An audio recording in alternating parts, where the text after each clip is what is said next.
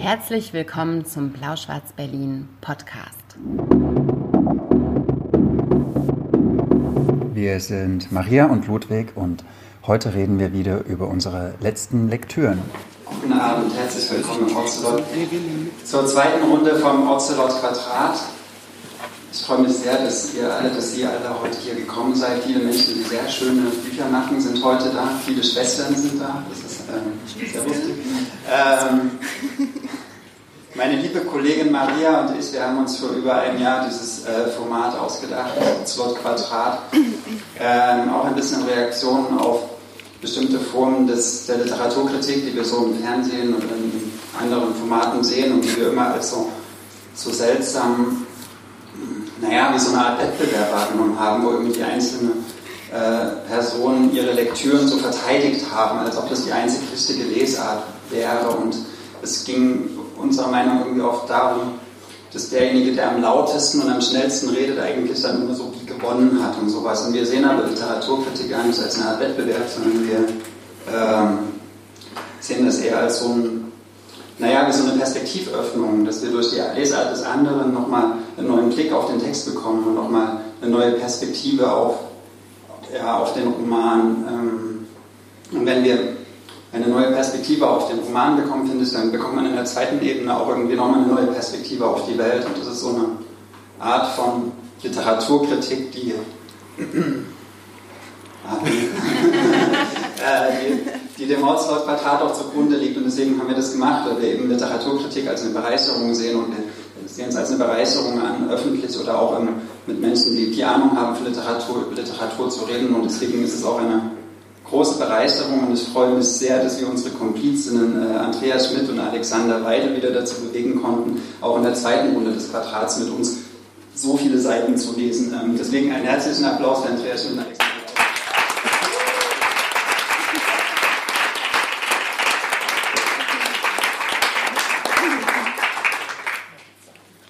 Das hast du schön gemacht. Ähm, ich freue mich auch, wir freuen uns äh, alle, dass ihr da seid. Wir bleiben jetzt, glaube ich, konsequent beim Du, weil so viel angenehmer ist. Ähm, ich finde das, wenn ich im Publikum von irgendwas sitze, immer ganz toll, wenn ich weiß, was so die nächste Zeit passiert, damit ich ungefähr so denken kann, okay, wir sind jetzt da, die quatschen jetzt noch drei Stunden oder vier Stunden. Ähm, wir hätten vier Stunden reden können über diese großartigen Bücher, das wollen wir euch aber nicht zumuten, sondern wir haben uns vorgenommen, dass wir diese Bücher ungefähr jeweils in 15 Minuten miteinander besprechen. Ich will das Wort diskutieren auch gar nicht sagen, sondern dass wir einfach 15 Minuten pro Buch miteinander im Gespräch sind. Ähm, das wird, ähm, vielleicht ist es noch ganz wichtig zu wissen, es ist nicht so, dass einer von uns, eine von uns ein Buch gelesen hat und gesagt hat, darüber will ich unbedingt sprechen, das soll in dieses Ozelotte Quadrat, sondern wir haben uns entschieden, lange, lange vor der Lektüre. Wir haben die Vorschau gesichtet, wir haben zusammengesessen in Alex Wohnung bei Pizza. Ich weiß es noch, als wäre es gestern gewesen, es war ja noch Sommer und warm und haben überlegt, welche Bücher wir auswählen. Also haben wir alle quasi blind ähm, gesagt, das habe ich in der Vorschau gesehen, darauf hätte ich unglaubliche Lust. Und ähm, dann haben wir uns eben auf diese vier Bücher geeinigt. Ähm, wir sind, und das ist mir auch wichtig zu sagen, Ludwig und ich, so sehr wir auch diese Idee vielleicht vorangetrieben haben, nicht die ModeratorInnen des heutigen Abends, sondern wir vier, die wir hier sitzen, sind wirklich völlig gleichberechtigt auch ähm, zuständig, dass dieser Abend ein Erfolg wird und irgendwie auch ähm, interessiert daran, irgendwie ähm, die Meinung des anderen zu verstehen, auch zu hinterfragen, vielleicht auch nach zu, zu haken, wenn wir was sehr, sehr anders sehen. Also niemand von uns moderiert das hier komplett, aber trotzdem moderieren wir uns alle gegenseitig einmal kurz an. Und ich darf damit starten. Nein, Nein, du darfst damit starten. da geht's schon los. Also Ludwig darf damit starten. So eine schöne Tabelle. Ja, das ist wirklich sehr schön. Tabellen schreiben kann der vor. Genau, ich darf Alex vorstellen. Ähm, Alex hat Spanisch und Kunstgeschichte in Berlin studiert. Und Germanistik. Und Germanistik. äh, und hat auch ähm, viel im Bars gearbeitet. Er ist ähm, autodidaktischer Profi-Konditor. Das wissen ja viele gar nicht, aber es stimmt. Ähm, ich habe Alex 2012 kennengelernt, als äh, wir fast gleichzeitig im Sezession Verlag für Literatur angefangen haben zu arbeiten, aber er war acht Minuten schneller als ich, deswegen hat er dieses, dieses Volontariat bekommen und ich nur das Praktikum. Äh, aber wir saßen ein halbes Jahr an einem Schreibtisch, haben zusammen auch einmal einen japanischen Lyrikband lektoriert, obwohl wir beide kein Japanisch sprechen. Viel Spaß gemacht. Ähm, genau. Alex ist immer noch bei Sezession, er ist mittlerweile Lektor dort und äh, ist nicht mehr da.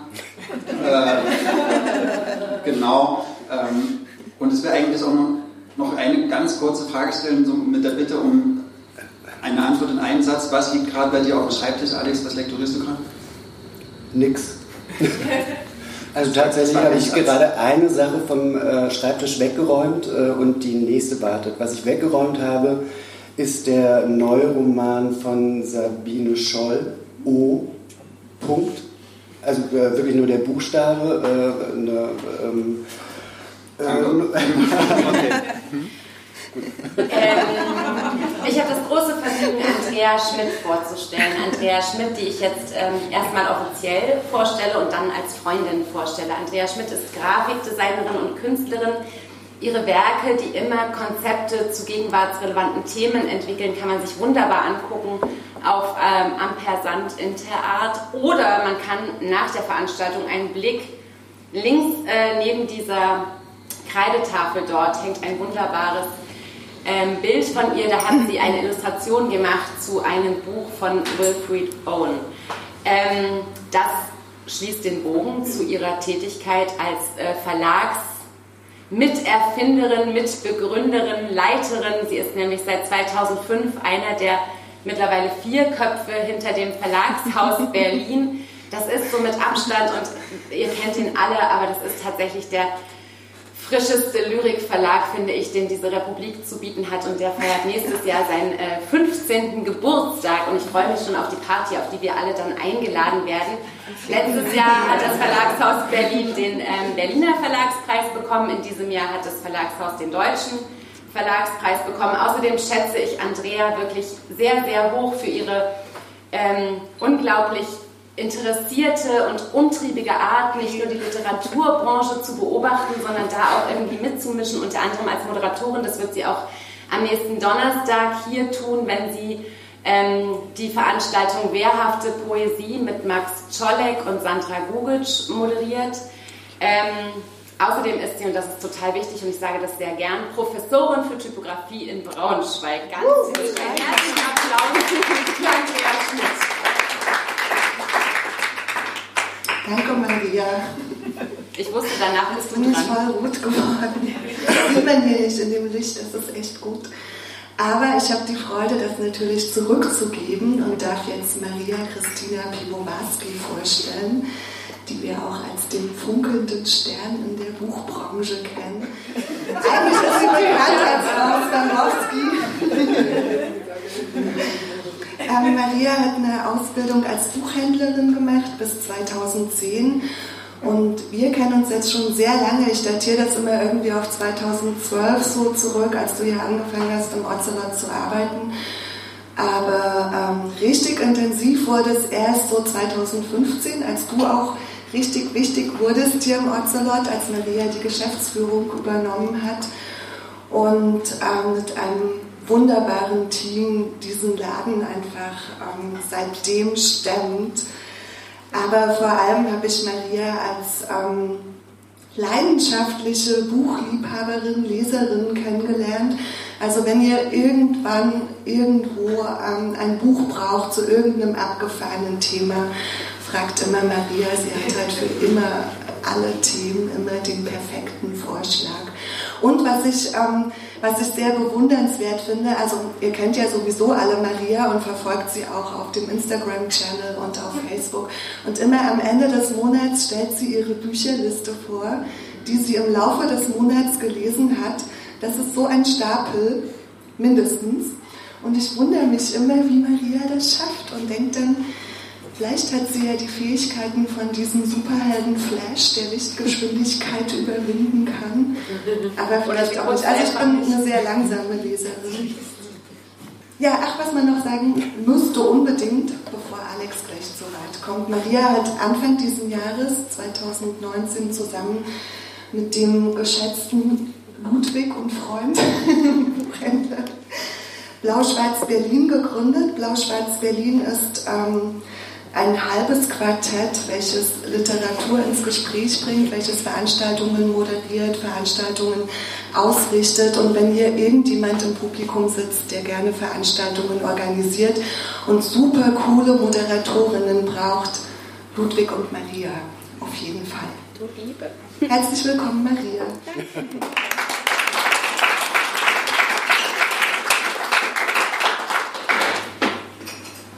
Jetzt wird es ein bisschen schwierig, weil über Ludwig schon so viel äh, gesagt wurde, aber ich weiß noch, dass er äh, studiert hat ähm, äh, Germanistik, Erziehungswissenschaften und Literaturwissenschaften in Erfurt und Greifswald. Äh, er wäre beinahe Autohändler geworden, äh, hat sich dann aber für die Bücher entschieden.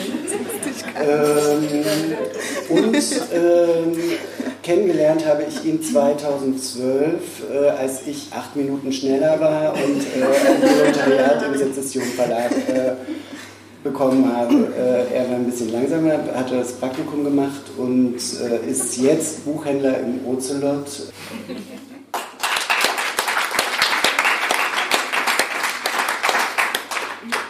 nach dieser peinlichen Lobhudelnummer. wir mögen uns wirklich, es ist wirklich wahr.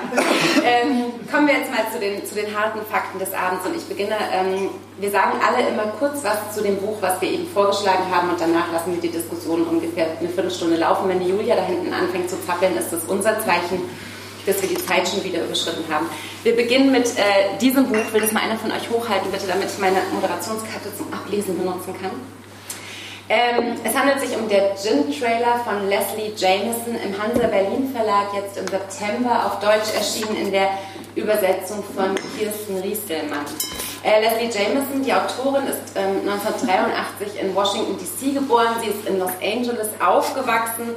Sie hat in Harvard und Yale äh, studiert und hat an dieser berühmten Iowa Writers äh, Workshop School irgendwie abgeschlossen. Zumindest hat sie dort ihre Ausbildung zur Schriftstellerin gemacht. Und ich habe Leslie Jameson kennengelernt vor zwei Jahren, ungefähr zwei Jahre, im Mai sind es zwei Jahre, ich weiß noch ganz genau. Ähm, da hat mir tatsächlich der Lektor des äh, Hansa Berlin Verlags ihr Buch gegeben, die Empathietests, was ebenfalls in der Übersetzung von Kirsten Rieselmann 2015 schon im Hansa Berlin Verlag erschienen ist. Und ich habe das gelesen, ein Essayband über äh, das Einfühlen und die Leiden anderer und habe ihn also verschlungen und großartig gefunden und gelesen, wie ähm, ich Maggie Nelson lese und habe auch wirklich Susan Sonntag, ähm, an Susan Sonntag gedacht, an Joan Didion, an all die großen, wunderbaren Essayistinnen und habe ähm, Leslie Jameson damit also für mich entdeckt. Im letzten Jahr ist sowohl auf Deutsch als auch auf Englisch ihr Buch Ein fetter Wälzer, es liegt alles hinten, ihr könnt es euch nachher angucken, ähm, die Klarheit, Alkohol, Rausch und die Geschichten der Genesung äh, erschienen, an dem ich sehr, sehr lange immer wieder rumgelesen habe, den ich aber auch sehr großartig fand. Äh, Leslie Jameson lebt mittlerweile in New York und unterrichtet an der Columbia Universität. Wir sprechen heute über ihr Frühwerk, den Gin-Trailer, der im Original schon 2010 erschienen ist. Und ich sage mal ganz kurz, worum es geht, bevor die Diskussion startet. Wir steigen ein ähm, in der heutigen Zeit. Die junge Stella studiert in New York, sie will Autorin werden. Ähm, ihre Großmutter Lucy wird alt. Ähm, an Weihnachten merkt sie, als sie sie besucht, okay, die fällt immer hin, der geht irgendwie der Saft aus, mit Verlaub gesagt. Und vielleicht auch, weil ihr Leben, ihr Junges, gerade so ein bisschen unbefriedigend ist, also fühlt sie sich zuständig, sich um ihre Großmutter zu kümmern, um Lucy. Ihre eigene Mutter, Dora, die wir so ein bisschen am Rande im Roman kennenlernen, ist eine sehr erfolgreiche ähm, Autorin, sagt schon, Anwältin für Einwanderungsrecht. Und während sie Lucy eben pflegt und es wirklich großartig macht, findet sie heraus, dass es noch eine zweite Tochter gegeben hat. Sie hat nämlich eine Tante, Mathilda, die Tilly genannt wird und die die Familie vor 30 Jahren verlassen hatte, als sie so ein bisschen in den wilden 60ern des Amerika, ähm, es war der Vietnamkrieg, es war die Zeit der Studentenrevolten, es war die Zeit der Bürgerrechtsbewegung, ähm, abgerutscht ist, in die, in, die, in die Alkoholsucht gerutscht ist und mittlerweile ist sie irgendwie von der Familie völlig verschollen. Und als, das kann ich glaube schon sagen, die Großmutter stirbt, als Lucy stirbt und äh, ihrer Tochter Tilly was vererben will, macht sich Stella eben auf die Suche nach ihr. Und das Buch wird in wechselnden Kapiteln aus der Sicht von Stella und Tilly erzählt. Und ich finde, es ist ein sehr interessanter Roman über das Scheitern am eigenen Leben und würde euch jetzt gerne fragen, was ihr in diesem Roman äh, für die Handlung haltet. Ihr dürft reden. Also ich fand es ja so ein bisschen schwierig, in dieses Buch reinzukommen. Es hat mich tatsächlich an ein Buch erinnert, was wir im letzten Jahr besprochen haben, an Natascha Stack, Erhebungen, also so von der Art, wie das Buch geschrieben war.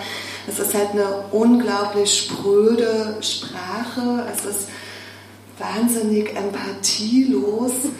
Und es ist wirklich schwer, in diese Sprache reinzukommen und dann auch dieser Perspektivenwechsel. Ich weiß, du willst gleich einhaken, Alex, aber noch ein Satz. Ähm, also man, man kriegt es zuerst auch gar nicht mit, diesen ähm, Perspektivenwechsel, aber je mehr man in diesen Roman reinkommt, also das ist so ein Buch über Erinnerung, über Altern, Versagen. Es ist ein Buch über Süchte, also Alkoholismus. Die Mutter ist Workaholic, es geht um Essstörungen. Aber alle sprechen immer irgendwie aneinander vorbei und man hat als Leserin das Gefühl, das ist wie unter so einer Dunstglocke. Also alle haben irgendwie Oropax in den Ohren, niemand versteht sich. Und das fand ich echt störrisch. Also vielleicht braucht es auch so eine Geschichte die ja über Altern, also es geht so, es wird so schonungslos beschrieben, Geruch, Seife, Urin, aufgedunsen, versagende Organe. Es ist schon eine echt krasse Sprache, aber man kommt echt schwer rein. Jetzt darfst du. Ähm, mir wäre es sehr lieb gewesen, wenn es tatsächlich konsequent spröde geblieben wäre, weil äh, immer, nee, eben nicht. Also die versucht ähm, einiges ähm, dann doch sprachlich äh, versucht, äh, sich an Metaphern und scheitert meiner Meinung nach eigentlich an jedem einzelnen Sprachbild, das sie, äh, das sie versucht. Und, ähm, und das hat mich dazu gebracht zu denken, dass, ähm, dass es vielleicht ein experimenteller Roman ist, mhm. weil es um Süchte geht und weil es um Alkoholismus geht und dass äh, deswegen jedes Bild schief ist. Mhm. Ähm, das ähm, glaube ich aber es sind ja nicht nur die Bilder schief, es sind ja auch die Dialoge, sind ja auch super hölzern. Also das sind immer irgendwie so, wie so Pappfiguren, die, mit, die sich gegenseitig so, so Hauptsätze an den Kopf werfen. Also es findet kein emotionaler Austausch statt, sondern irgendwie nur so ein plakativer Austausch von Emotionen. Also das hat mich auch sehr gestört, wobei ich auch finde, dass ihr ab und zu schon mal eine gute Metapher erwischt. Also, also jetzt, ich weiß, was du meinst, dass, dass auch vieles wirklich schief geht, aber äh, wenn man gut sucht, findet man auch ein paar schöne Bilder. Ich, ich gucke nochmal ein bisschen weiter. genau. Ja. Also, aber Entschuldigung. Wir sind so höflich, oder? Wir sagen immer, damit wir uns nicht so krass ins Wort fallen. Nee, weil wir uns vielleicht auch ein bisschen genieren äh, davor. So. so. Ich habe es ja nicht geschrieben. Ja, ja, ich weiß schon. Nee, nee, nicht vor dir, sondern, sondern vor äh, der Weltöffentlichkeit und der Ewigkeit, weil es ja aufgezeichnet wird. Ah, dann bitte. Ich habe eine, ähm, eine gute oder eine schlechte? Eine gute Metapher, finde ich. Das ganze Haus kam mir vor wie ein Bündel offener Nervenenden, Dinge, die nicht an ihrem Platz waren. Ein schmutziger Becher auf dem Kamin oder ein alter in einer Tasse hart werdender Teebeutel Versuch, verursachten in mir Unwohlsein. Also dass so ein Haus irgendwie so ein, wie so ein offenes Nervenende oder so ein Bündel offener Nervenenden ist, das macht, bringt mich schon äh, eine Gefühlslage von einer Figur näher, die vielleicht gerade äh, mit ihrer mit ihrer Sucht kämpft, die einfach überall, egal wo sie im Haus ist, alles ist irgendwie so wie so ein nervöses, offenes, nicht, nicht anhalten können, sowas. Und dafür finde ich das zum Beispiel, das ist jetzt die Frage, ist es wirklich eine Metapher, ne? weil offene Nervenenden ist vielleicht auch eher sowas wie Tonymisches, aber äh, ja, aber es gibt ab und zu schöne Bilder, finde ich schon. Oder treffende Bilder. Aber nicht viele, das stimmt leider auch.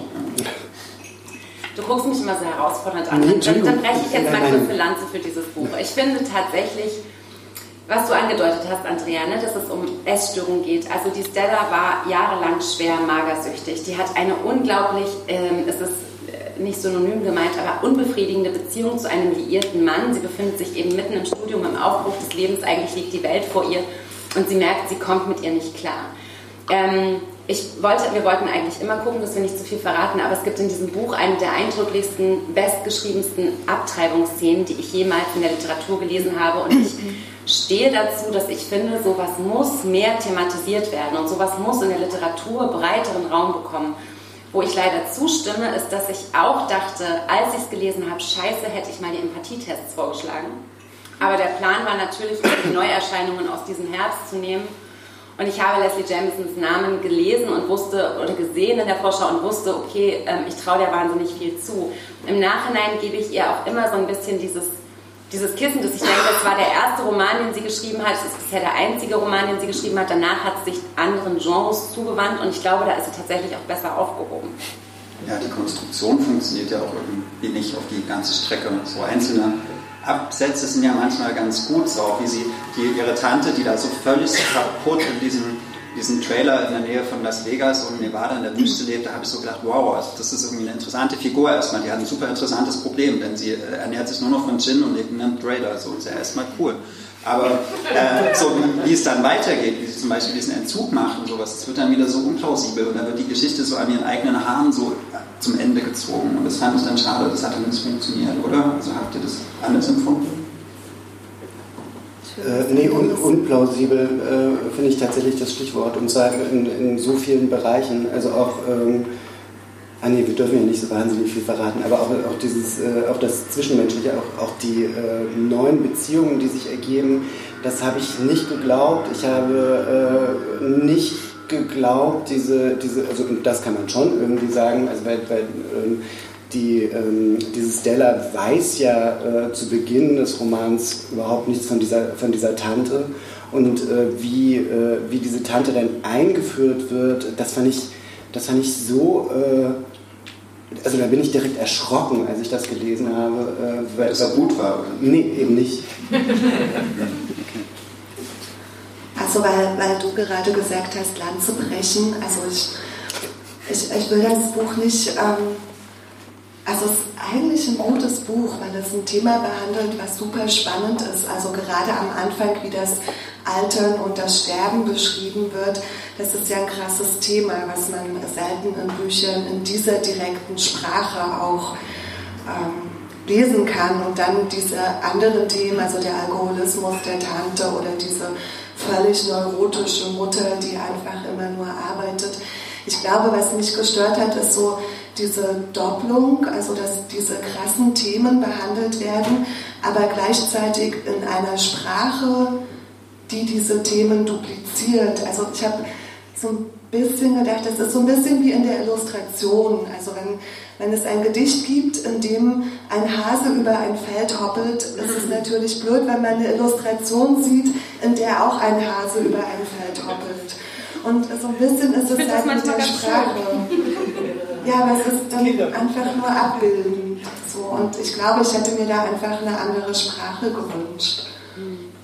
Meint ihr, sie wollte vielleicht einfach nochmal in Romanform Alkoholismus bearbeiten? Nicht nochmal, das ist ja vor allem anderen gekommen. Was ich mich immer gefragt habe, ehrlich gesagt, ist, hat sie vielleicht gedacht, dass Schriftstellerin bedeutet, ein fiktives Buch zu schreiben, einen Roman zu schreiben, einen Plot zu schreiben, einen Anfang, ein Ende zu finden, dazwischen was zu verknüpfen, Leben passieren zu lassen und hat dann festgestellt, okay, es ist vielleicht nicht die Art, die am besten zu ihr passt oder die wirklich das sagt, weil wenn man eben diese Essayarbeiten von ihr liest und guckt, mit welcher, mit welcher Brillanz sie Sachen beobachtet, die wirklich passieren, mit welcher reportageartigen Genauigkeit, aber gleichzeitig mit welchen persönlichen Einschlägen sie Sachen beschreiben kann, die eben auf der Welt geschehen, dann, dann lese ich das und denke, das ist genau das Medium, in dem du irgendwie zu Hause und in dem du gut bist. Und was ich wirklich auch zugeben muss, ist, dass ich am Ende so dachte, das ist vielleicht so ein erster Versuch gewesen und jetzt, nachdem ihre beiden Bücher in der Übersetzung ja auch irgendwie ein großer Erfolg waren, wobei auch der Gin-Trailer zumindest Finalist war für den Los Angeles Times äh, Book Prize. Also es ist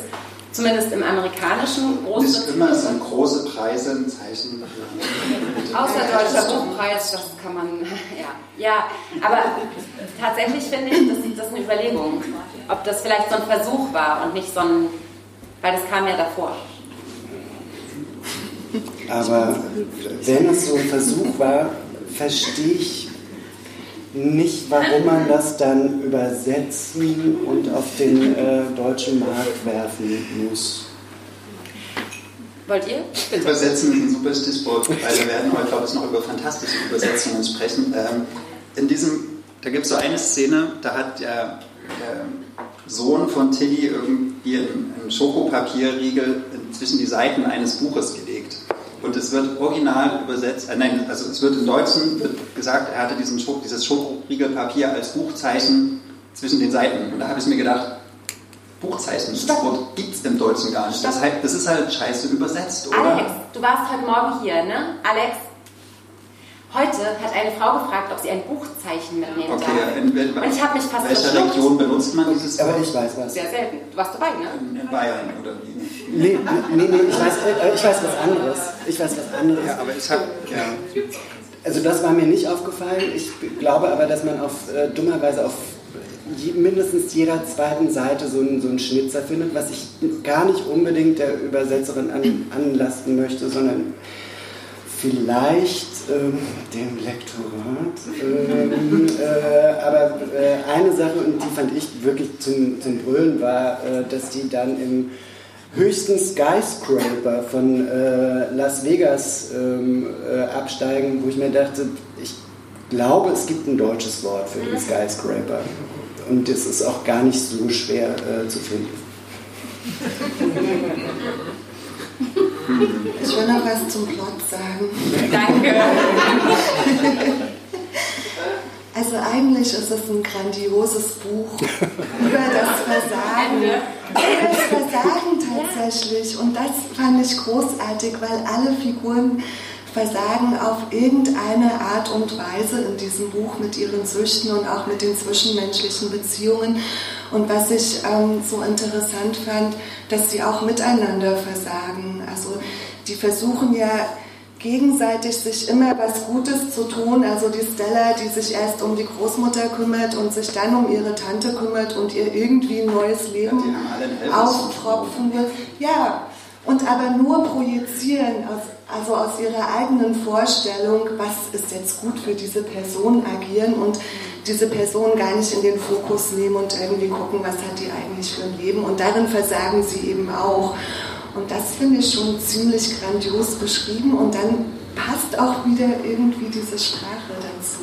Und auch die Schnitze im ähm, Übersetzen. Also doch das äh, Experiment. Ja, wahrscheinlich das Experiment.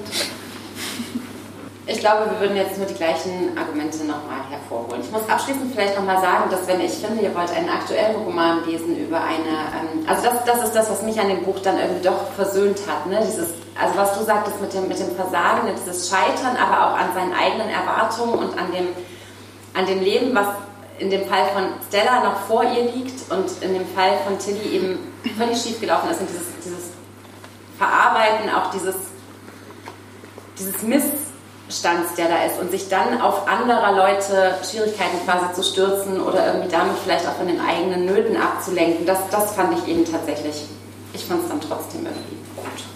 Was, wenn man mich kennt, weiß man, dass das sehr verhaltenes Urteil trotzdem ist, aber lest halt alle mal die äh, anderen beiden Bücher von Das nächste Buch. Genau, das nächste Buch ist Wirbellos von Giuliano Musio. Das habe ich ausgesucht. Das ist im Luftschachtverlag erschienen bei unserem grandiosen Kollegen Jürgen Lagger und seinem Team. Ähm, vielleicht kurz zu Giuliano Musio. Er ist Germanist, Autor und arbeitet als Korrektor der, bei der NZZ, NZZ, Neue Zürcher Zeitung. Er hat ähm, 2012 2015 sein Debüt Scheinwerfen auch schon im Luftschachtverlag herausgebracht. Dann folgte bei der Edition Taberna Critica ein einzigartiges Lexikon, was ich ganz interessant fand. Also er ist Germanist und hat in diesem Lexikon seine linguistische Leidenschaft ausgelebt und hat Wörter untersucht ähm, oder Wortbestandteile, die nur in einem einzigen Wort vorkommen wie zum Beispiel Him in Himbeere oder Kunter im Kunterbund. Das fand ich irgendwie total lustig. Deshalb musste ich das jetzt auch sagen. Und was auch super interessant ist, ähm, sein Hobby ist Insektenforschen. Und damit komme ich auch zu diesem Buch, weil Insekten sind hier ein ganz zentraler Bestandteil in diesem Buch. Und ähm, vielleicht bevor ich auf den Inhalt eingehe, das hat eine total grandiose Aufmachung und ich beneide dafür den Luftschachtverlag, weil sie haben es geschafft, ähm, Bücher nicht mehr in Folie einzuschweißen, sondern es gibt, ähm, also die Bücher sind so verpackt, Ah ja, Maria zeigt es sehr gut. Also der Buchrücken wird geschützt durch so ein Papier. Finde ich total großartig. Das kann man dann abreißen und als Buchzeichen verwenden. Sehr gut. Aber ähm, ich bin ja Gestalterin und eine kleine Kritik gibt es. Die Fadenheftung ist zu eng, Jürgen. Ja, das ist so straff gespannt. Man kann, das, ja. man kann das Buch einfach nicht gemütlich in der Badewanne lesen weil man immer zwei Hände zum Lesen braucht. Also man kann es nicht einfach so planen aufschlagen. Aber es ist keine Fadenheftung, oder? Ist das keine Faden? Da hinten ist zumindest eine eingeklebte Fadenheftung. Das ist jetzt Kokolores. Ist jetzt Kokolores. Wir kommen jetzt zum Inhalt. Also das Cover zeigt es schon. Es sind Tiere abgebildet, die kein Rückgrat haben, Insekten, schwammige Tiere, fleischige Tiere. Und darum geht es auch in dem Buch. Also es geht darum, kein Rückgrat zu haben und zu lügen. Und das fand ich grandios. Also als wir ähm, die Vorschauen gewälzt haben, habe ich gedacht, das ist ein voll cooles Thema. Der schreibt übers Lügen, machen wir ja alle irgendwie manchmal. Ähm, und wenn man dann das Buch aufschlägt, gibt es auch noch so ein super schön gestaltetes Vorsatzpapier. Und da kommt man direkt in den Ort der Geschichte nach Bern, was auch die Wahlheimat des Autors ist. Und hier sieht man auch die erste Lüge. Er hat nämlich Bern ans Meer verpflanzt. Also Genua, Marseille, die Alpen existieren nicht. Dafür gibt es einen wunderschönen weißen Sandstrand in Bern. Das ist der Ort der Geschichte. Es geht um den Hauptprotagonisten Martin. Martin ähm, kann nicht lügen, er ist total ehrlich als Kind und wird dafür immer gemobbt in der Schule, wenn er erzählt, in welche Lehrerin er verliebt ist oder wenn er die Streiche seiner Mitschüler verrät und er leidet total. Und sein bester Freund Oskar will ihm dann das Lügen beibringen, versucht es auch so ein bisschen. Und irgendwann, Martin ist schon in seinen späten Teenagerjahren, klappt die erste Lüge und eskaliert. Martin begeht ein Verbrechen ähm, danach ist es ganz einfach, er lügt immer weiter, er baut ganze Kartenhäuser aus Lügen, also es ist total spannend auch das zu verfolgen. Das ist wie so eine Art ähm, Mimikry, also so eine Fähigkeit von Tieren, die Gestalt oder die Farbe von ihren Feinden anzunehmen, so dass sie halt nicht gefressen werden. Und ähm, also Martin lügt immer weiter, aber gleichzeitig ähm, hat er diese Schuldgefühle wegen diesem Verbrechen und ähm, die Schuldgefühle verfolgen ihn bis in seine Träume. Es tauchen die, eben immer wieder Insekten auf, schwammige Tiere, fleischige Tiere, Tiere, die kein Rückgrat haben. Und er beginnt ähm, Kontakt aufzunehmen mit der Familie des Opfers und inszeniert eine ähm, romantische Begegnung zu Valerie, die zweite Hauptprotagonistin. Das ist eine der Töchter des Opfers. Und es entwickelt sich dann so eine Beziehung und ähm, vielleicht verrate ich auch gar nicht so viel mehr, aber man steigt in eine ähm, Geschichte an, lernt alle Familienmitglieder kennen und taucht in so ein Gefüge aus gewalttätigen familiären und gesellschaftlichen Machtstrukturen. Und das ist schon sehr spannend. Also irgendwann wird es dann so ein bisschen surreal, also dann weiß man nicht mehr genau, also es wechseln sich dann so die Träume und die wahren Begebenheiten ab und die Lügen zerfallen allmählich. Und da fängt es dann so ein bisschen an, konstruiert zu werden. Also man kann nicht mehr unterscheiden, was ist jetzt ähm, Traum, was ist Realität. Aber das macht es vielleicht auch spannend. Also bevor ich jetzt ähm, zu viel erzähle, lasse ich euch erstmal zu Wort kommen. Ja, das äh, macht es spannend. Äh, für mich, also ich finde, man, man, ähm, man merkt, dass der, äh, dass der Musio ähm, sich auskennt mit, äh, mit Literaturtheorie ähm, und, äh, und deswegen hatte ich, glaube ich, auch da großen Spaß daran. Ne? Also es ist es hat natürlich sehr viel mit der Lüge zu tun, ob, äh, wenn ich mich literarisch äußere, ob das vielleicht äh, generell eine Lüge ist. Also das, das, hat viel mit Umberto Eco zu tun. Ähm, und das ähm, macht er aber tatsächlich auch ähnlich wie, also eben Lüge ist das Thema und das macht er ähnlich wie Eco in seinem guten Roman, äh, so dass man das auch ohne dieses ganze theoretische äh, Vorwissen lesen kann als, als sehr unterhaltsamen Roman mit meiner Meinung nach wirklich großartigen äh, Figuren. Welchen Roman von Eco würdest du jetzt als den gutesten? Der, der, ich würde sagen, der guteste ist schon der, äh, der Name der Rose. Mhm. Und dann äh, würde ich, glaube ich, sogar sagen, es ist ähm, also, so chronologisch äh, werden die dann schwächer. Über den sprechen wir heute nicht. genau, wir müssen zurück zum Museo. Was ich vielleicht mal kurz sagen muss, ist, dass ich beim Museo am Anfang völlig entsetzt war, weil er ganz, ganz explizit auserzählt, weil er wirklich ja, jede Zigarette wird umständlich aus dem Etui geholt und angezündet und man sieht, wie sie glimmt und man sieht jeden einzelnen Zug, der geraucht wird, man sieht die Asche, wie sie runterfällt langsam und dann sieht man, wie sie ausgedrückt wird. Und das war im Vergleich zu den anderen Büchern und Musio war das letzte der vier, das ich gelesen hatte.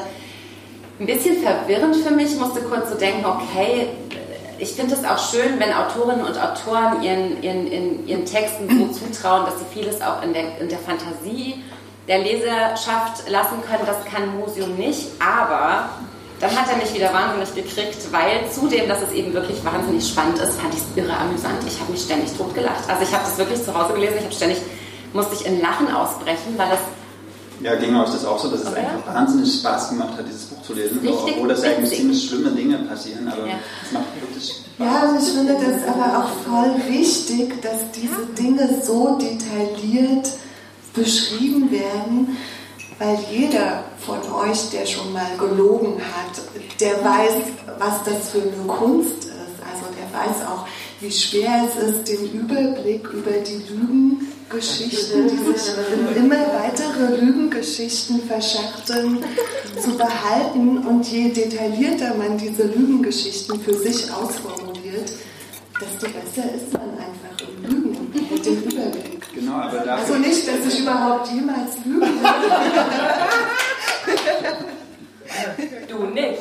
Aber, aber, genau dafür brauchst du vielleicht auch dieses Auserzählen. Ich hatte so das Gefühl, dass er wie so eine Art Ohrwerk erzählt, wo er immer wieder so kleine, präzise Zahnrädchen dazu reinschreibt, reinbaut, die dann äh, zusammen irgendwie so diese, dieses, dieses ganze Ding am Drehen und am Laufen gehalten haben. Und dafür brauchst du halt auch die Präzision der Beschreibung, also auch dieses Genaue mit der Zigarette, die vielleicht in der einen Sequenz nochmal angezündet oder in irgendein silbernes Etui getan wird und irgendwie 300 Seiten später kommt dann dieses silberne Etui an der Stelle raus und denkt, aha, weil die sich jetzt berühren, diese zwei Szenen, dreht sich das ganze Ding. Und diese, dieses Konstruktionsprinzip hat eigentlich am meisten Spaß gemacht. Also es ist ja eigentlich relativ straight erzählt, so, aber äh, also wie er das so am Laufen hält, dieses ganze Getriebe, das hat irgendwie mir am meisten Freude bereitet. Und was zu diesem Konstruktionsprinzip äh, passt, es hat mich jedes Mal gefreut, also dieser Roman heißt Wirbellos und es sind wirklich permanent eben Viecher, wo mir dann beim, die irgendwie eine Rolle spielen, die in der, in der Fischsuppe, nee, in der Fischsuppe passt nicht, aber ihr wisst schon, in der Cremesuppe gegessen werden oder es krabbelt ein Hummer in der Tasche oder es ist eine Kaulquappe auf den Arm tätowiert und jedes Mal, wenn ich beim Lesen erkannt habe, dass er gerade ein wirbelloses Tier einpflicht, habe ich mich total gefreut und habe gedacht, ich habe es entdeckt, ich habe es entdeckt. Das geht, glaube ich, auch nur über diese Konstruktionsschiene, von der du gesprochen hast. Ich bin dir ins Wort gefallen, jetzt du. Ich, ich weiß aber gar nicht mehr, was ich sagen wollte.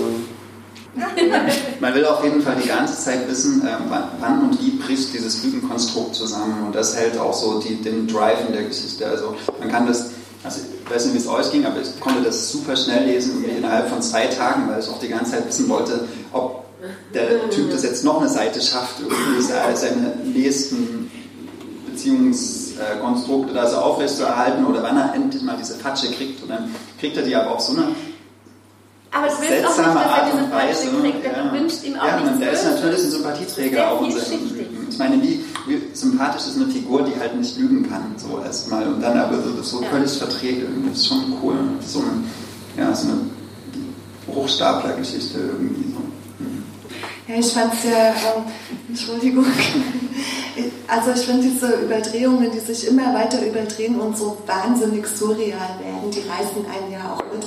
Und am Ende wird sogar in Frage gestellt, ob Bern überhaupt am Meer liegt. Und wir alle wissen, Bern liegt nicht am Meer, aber als Leserin denkst du, wie? Bern liegt doch nicht am Meer? Und das finde ich schon ziemlich cool. Wie fandet ihr das in diesem Bern am Meer-Ding? So? Ich scheiße. Ja? Warum? Bin ich die Einzige, die scheiße fand? Na, weil ich, als ich gelesen habe, dass es am Meer liegt und wie er das erzählt hatte mit dieser vorgelagerten Insel, und ich habe gedacht, das spielt eine wahnsinnig wichtige Rolle. Ich habe die ganze Zeit eigentlich gehofft, dass er das in irgendeinem wahnsinnig imposanten Ding auflöst oder dass es irgendeinen Sinn macht, dass er das eingebaut hat. Aber macht's doch. Aber es Also, wird doch aufgelöst. Nein, es hat Also am Ende, als dieses Schiff da vor Anker liegt, was schon längst untergegangen ist, Egal. die Concordia, Also ich das Schiff liegt dann da vor Anker, dann ist ja irgendwie klar, entweder ist der völlig neurotisch oder schizophren oder ist es surreal oder Die Geschichte hätte es aber nicht gebraucht und das hat mich geärgert. Nein, die Geschichte war super, die ist sehr, sehr gut und die ist eben auch sehr, sehr gut konstruiert. Und dem so ein, so ein Pseudo-Fantasy-artiges ähm, Ding dazu zu hauchen, das hatte diese Geschichte nicht nötig. Und ich finde halt die ganze Zeit, wenn du sowas machst und wenn du sowas konstruierst und wahnsinnig schön mit Vorsatzpapier und guten Ideen und auserzählt ähm, irgendwie in dieses Buch packst, dann muss das zu mehr führen als zu dem, was du da gerade angedeutet hast, was nicht der Sinn dieser Sache ist. Ja, aber wie hätte der dann zum Beispiel Valerie kennenlernen können? Weil er hat ihr ja bei der ersten Begegnung einen Krebs, den er am Meer gefunden hat, in die Tasche geschmuggelt. Hätte er ihr Und halt wenn es das Meer nicht gegeben an der hätte. Danke. Danke.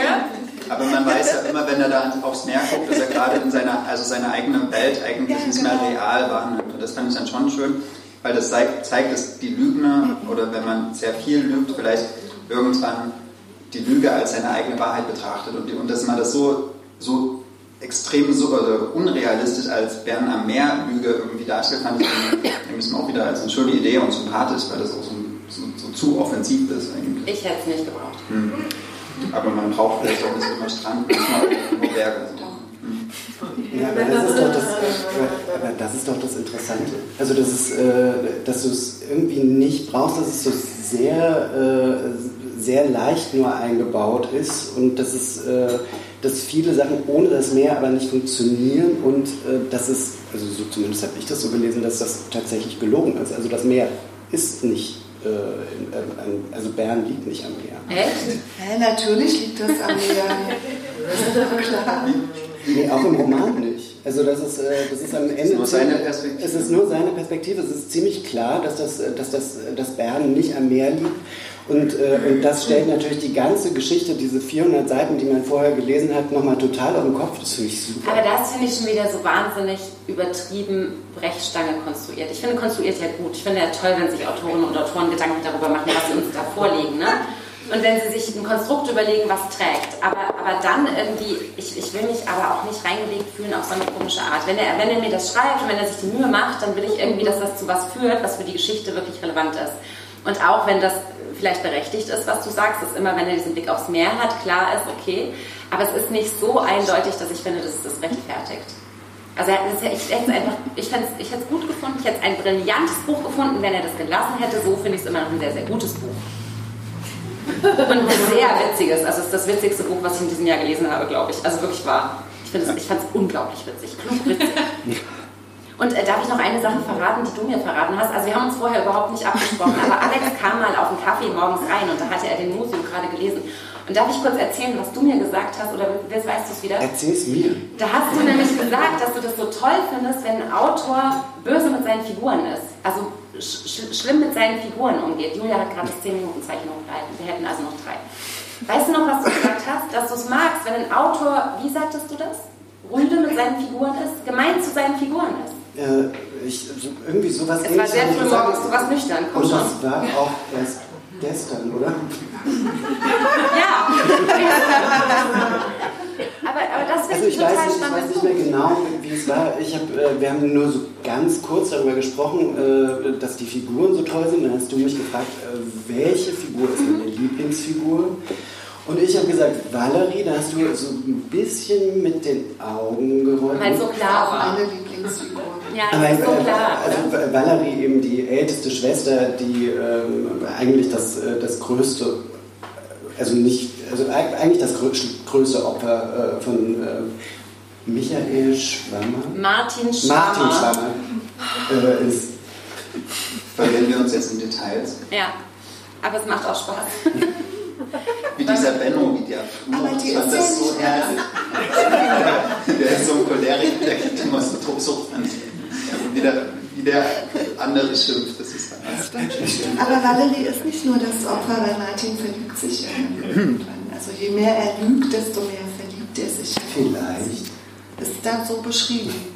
Das Vielleicht ist aber nur erfunden. Vielleicht ist es nur eine Lüge. Das müsst ihr aber selber herausfinden, wenn ihr es gelesen habt. Dann könnt ihr gerne an diese Theke kommen oder zu Alex äh, in den Verlag oder zu Andrea in den Verlag und sagen, wie ihr das seht.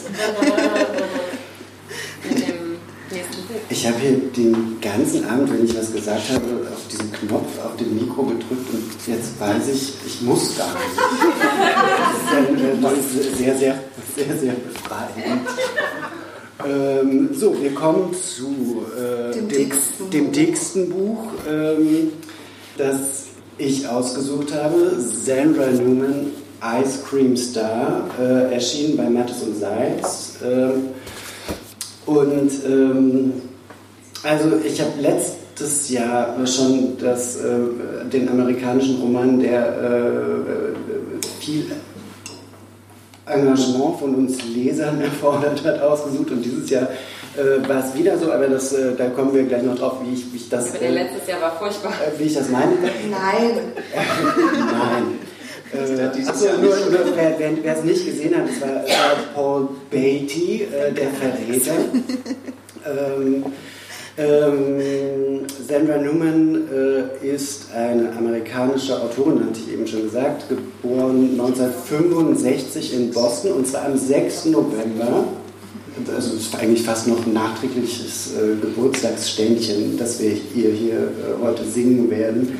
Sandra Newman hat, äh, und ich weiß nicht genau, was sie, nee, ich weiß nicht, was sie studiert hat. Sie hat studiert in äh, London und äh, Boston, äh, hat 20 Jahre in London gelebt, ist äh, wieder zurückgegangen, hat vier Romane geschrieben mittlerweile. Das ist der dritte und das ist auch der erste, der in deutscher Übersetzung erscheint. Und zwar von Melina Adam, äh, die 1991, also äh, das bitte mit, mit mehreren Ausrufezeichen, 1991 äh, in Hamburg geboren wurde und als Lektorin bei Mattes und Salz arbeitet. Und ich dachte die ganze Zeit, bis Andrea mir jetzt hier die hintere Klappe vor, vor die Nase gehalten hat, das wäre Melenas erste Übersetzung gewesen, stimmt aber gar nicht. Äh, die, äh, die dritte, ich, äh, und darüber werden wir vielleicht auch gleich noch sprechen, sie übersetzt aber, als hätte sie äh, sehr, sehr, sehr viel mehr schon übersetzt, ähm, weil das, ähm, das ist, äh, bevor ich nur ganz kurz sage, wovon es handelt und auch, glaube ich, auch nur zu einem Bruchteil, wovon es handelt, äh, muss ich sagen, das ist das für mich das große Ereignis dieses Buches. Das ist die äh, diese unglaublich irre Übersetzung. Ähm, denn ähm, äh, diese, Weise. die, äh, da- auch das kommt gleich. Ähm, Mache ich das die ganze Zeit? ähm, äh, wir befinden uns in einem ähm, postapokalyptischen äh, Amerika. Sämtliche ähm, weißen Menschen und Menschen über 20 ungefähr ähm, äh, sterben an einer Krankheit, die entweder Wachs heißt in, in, äh, in Großbuchstaben oder, äh, oder die Posies. Und das heißt, wir sind in einer, äh, wir, haben, wir haben eine Gesellschaft, die ähm, aus äh, Kindern und Jugendlichen besteht. Ähm, und ähm, erzählt wird das Ganze von der Hauptfigur und Protagonistin. Eine, wir sollten eigentlich mit den Wertungen nicht, äh, nicht so vorgreifen. Ähm, also, äh, erzählt wird das Ganze von Ice Cream Star, äh, Ice Cream 15 Star, ähm, weil das Alter wird im, in dem offiziellen Namen mitgenannt, die ähm, an dritter Stelle in der Rangordnung äh, der Sengels steht. Die Sengels sind eine, ähm, eine Gruppierung in, in Massa, Massachusetts. Äh, und äh, dort gibt es, äh, und, und gibt es verschiedene Clans, könnte man, könnte man fast sagen. Und jeder Clan hat, äh, folgt so einer eigenen äh, Gesellschaftsform. Also wir haben hier die Sengels, das sind die, sind, ist die ärmste äh, Familie. Äh, geleitet werden die Sengels von dem Sergeant Driver, das ist der, der ältere Bruder von, von Ice Cream. Ähm, dann lernen wir noch kennen die Christlinge. Ähm, die, das ist eine, so ein Clan mit einem, mit einem Oberhaupt, der 13 Frauen hat oder das 13 Frauen hat, das Oberhaupt. Und äh, wir haben die Armies, ähm, eine, eine, Gruppierung, die ähm, Frauen als, also Frauen, die kommen ja als Frauen nicht vor, sondern das sind, das sind immer Kinder, ähm, als, als, Sklavinnen halten, auch als Sexsklavinnen und, wie, welche sind die letzten? Die Lowells. Und, ähm, und die sind alle miteinander verwoben. Ähm, Ice Cream äh, ist äh, so zuerst, äh, also es gibt eine, eine, sehr, eine Liebesgeschichte äh, und vielleicht helfe mir, wie nennt sie das? Animos. Nee, nee. Nee, da, da, da, da, kommen wir gleich noch dazu. Ach, also, wir kommen ähm, gleich noch also es, es, gibt so, es gibt so französische Einsprengsel, das ist hier eine, aber sie nennt es nicht Amour, sondern nochmal irgendwie anders. Amour. Es ist auch nicht Amour Fou. Ich, äh, ähm, Amour Liebe, Liebe Amour. Mit dem Chef der, der Armies. El Major? Nee, das nee, ist, El Major ist der. Man, Irgendwie, ihr merkt, jetzt wird es gerade kompliziert. so, aber, aber was wir, äh, genau, wir müssen es abkürzen, äh, da kommen wir auch in der Diskussion wahrscheinlich drauf, ja. äh, um euch einen kleinen Eindruck dessen zu geben, wie diese Übersetzung, wie dieser Text äh, funktionieren, äh, haben wir uns darauf geeinigt, dass wir etwas machen, was wir sonst nicht machen, nämlich, dass ich einen kleinen Abschnitt vorlesen darf. Und ich werde mich sehr bemühen, das vernünftig zu machen. Sonst erkennt man auch nicht, was für eine verflixte Übersetzungsgöttin Milena Adam ist. Das müsst ihr jetzt bitte mal ganz kurz ähm, auf euch wirken lassen. Crow ist ein hässliches Kind mit einem ganz froschigen Mund und fast keinem Kinn. Jo, seine Augen sind preziös, schwarz, süß und wimperig. Sein Gesicht sieht aus wie sein Herz, schlau und falsch. Aber meine ABC liebt Crow und er ist immer nett zu ihr. Zu ihrer Welpenzeit waren Crow und ich Animosen. Freunde sind wie Gras und Klee, Animosen sind wie Gras und Grün. So war unsere Wahrheit. Wir haben Frühstück aus einer einzigen Schüssel gegessen. Wir haben unsere Fallen zusammengestellt waren beide kämpfische Kinder. In meinen Knochen haben Crows Schläge nachgeheilt und seine Haut war immer wund von mir. Wir haben zusammen in der Hängematte geschlafen, so ein einziges Knäuel wie Katzen.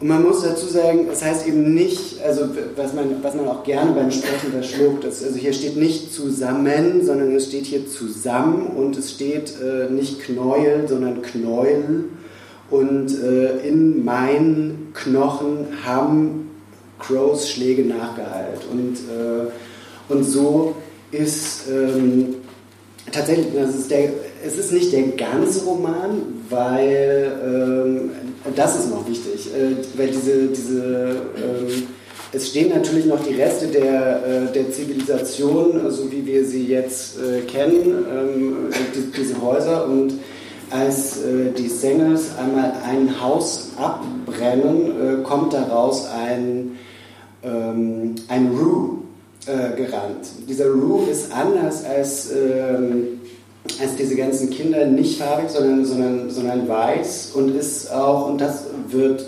relativ schnell klar, deutlich älter als 20. Und, ähm, und ähm, Ice Cream nimmt sich äh, dieses, dieses Menschen an Und dieses Mysteriums, wie er es geschafft hat zu überleben, weil normalerweise kriegt man eben mit mindestens, also spätestens 20 diese Posies, irgendwelche Flecken, stinkende Stellen, Husten bis zum geht nicht mehr und stirbt dann. Es ist also vielleicht nochmal ganz wichtig zu sagen, dass das das ist, was den Plot vorantreibt, dass äh, Ice Cream Star verzweifelt auf der Suche ist nach einem Gegenmittel quasi zu dieser unausweichlichen Krankheit. Vielleicht muss man den Plot auch nochmal so auf der Metaebene verorten. Also wir befinden uns in Amerika, irgendeine Katastrophe ist passiert und es gibt nur ganz wenige Leute, die überlebt haben. Das sind halt diese vier Stämme, die du auch genannt hast. Und es gibt aber die Ruse, die halt versuchen, Amerika zu erobern. Und äh, die sprechen Russisch. Und ähm, es gibt dann irgendwie diesen so kalte Krieg-mäßigen ähm, Konflikt zwischen diesen Stämmen und den Roos. Und deshalb ist es halt was Besonderes, dass Ice Cream Star dann diesen Roo aus dem brennenden Haus irgendwie sich ihm annimmt. Darf ich mal kurz was fragen? Wer von euch hat jetzt Bock, das zu lesen? Okay, aber ich würde gerne noch so ein bisschen werben dafür, warum ihr es wirklich unbedingt lesen solltet. Und ich fange mal ganz schnell an. Ich hatte total Schiss vor diesem Buch, weil Christiane Hahn, da sitzt die Kollegin aus Anakolut, hat mir erzählt, dass das in einer ganz krassen Kunstsprache geschrieben ist und dass eine Kollegin, die wir beide sehr mögen, es nach 20 Seiten abgebrochen hat, weil sie gesagt hat, sie will das nicht weiterlesen. Und sie hat so ein bisschen, als ich erzählt habe, ich muss das lesen fürs Quadrat, hat sie so ein bisschen hämisch gefeixt. Wir hatten ähm, einen guten Weißwein miteinander und dann hat sie so gesagt, naja, weiß schon, in was für einer Sprache das geschrieben ist. Und ich hatte Schiss vor diesem Buch wie vor einem, vor einem Bienenstich. Also ich war wirklich, ich war wirklich in, in, in harscher Aufruhr mit mir selber. Doch, ich habe manchmal Angst vor Bienen. Also egal. Zumindest habe ich gedacht, okay, dieses Buch wird der absolute, ich muss mich da wahnsinnig durchkämpfen, wenn das mit der Sprache so kompliziert ist, eine Kunstsprache und dann auch auf über 600 Seiten. Ich werde da mir wahnsinnig Mühe geben müssen. Und ich habe dieses Buch nach 20 Seiten wirklich krass, krass heiß und innig geliebt, gerade wegen dieser Sprache. Und bevor wir uns in der, in der Plotgeschichte verzetteln, würde ich gerne nochmal mit euch wirklich detaillierter über diese Sprache reden, die Melina Adam so großartig übersetzt hat. Also Entschuldigung, darf ich gleich nochmal weitermachen? Äh, also, ich würde gerne meine, meine Liebesgeschichte, die es mhm. auch ist, die übrigens erst ähm, so ganz äh, profan geendet hat, heute um 18.10 Uhr, weil da habe ich nämlich den letzten Satz gelesen. Äh, doch, doch. ähm, Angefangen hat das, äh, also ich habe das, hab das Buch ja ausgesucht, weil, äh, weil ich irgendwie dachte, aha, Mattes und Seitz macht diesen, äh, diesen äh, amerikanischen Roman, was ich schon mal irgendwie irre fand. Und dann ist es, ist es generell irgendwie toll, wenn ein, äh, wenn ein unabhängiger Verlag etwas aus dem amerikanischen Englisch übersetzt, weil das wird nicht gefördert. Äh, oder, oder es ist eigentlich unmöglich, dafür eine Förderung zu bekommen. Und dann auch noch so was Voluminöses. Das muss da muss irgendwas dran sein, äh, was, äh, was es äh, das wert macht, so ein, so ein übersetzerisches Großprojekt auf den deutschen Markt zu bringen. Und der zweite Schritt war, also deswegen habe ich es ausgesucht, dann habe ich es mir irgendwann hier abgeholt und bin dann irgendwie wochenlang, ähm, lag das bei mir auf dem Nachttisch und es wäre vielleicht ein bisschen besser gewesen, es wäre eine Woche weniger gewesen, die ich um dieses Buch rumgeschlichen bin ähm, und immer mal wieder aufgeschlagen habe. Äh, einfach, einfach irgendwie so, so an, an, an irgendeiner zufälligen Stelle und habe so ein, zwei Sätze gelesen und dachte mir, das ist ja Wahnsinn, was, was dieses Buch macht, was diese Sprache macht, was diese Sprache kann. Ähm, kann die Sprache und, und hatte und hatte Moment und hatte dann die äh, Drängerin heute und hatte tatsächlich dann auch Angst äh, davor, das, äh, das am, am Stück zu lesen. Und, ähm, und ich hatte das äh, eben nicht so, äh, dann auch beim kompletten Lesen, deswegen ging es auch bis um 18.10 Uhr.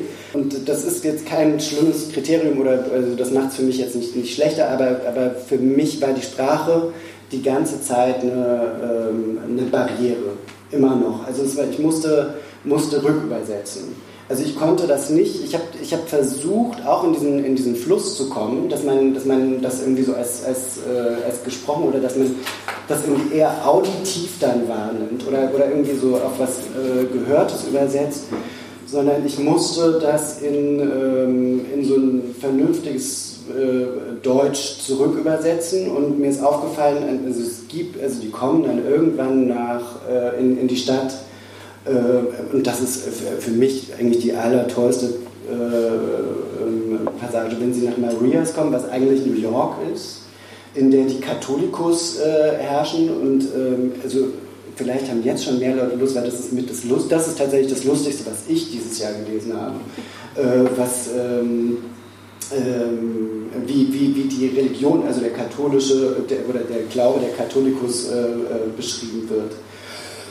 Ähm, so, und da, also, also, aber die sprechen tatsächlich das, äh, die sprechen das äh, Schläferenglisch. Das heißt, dass, äh, das, äh, also die sprechen so, wie man das heute kennt.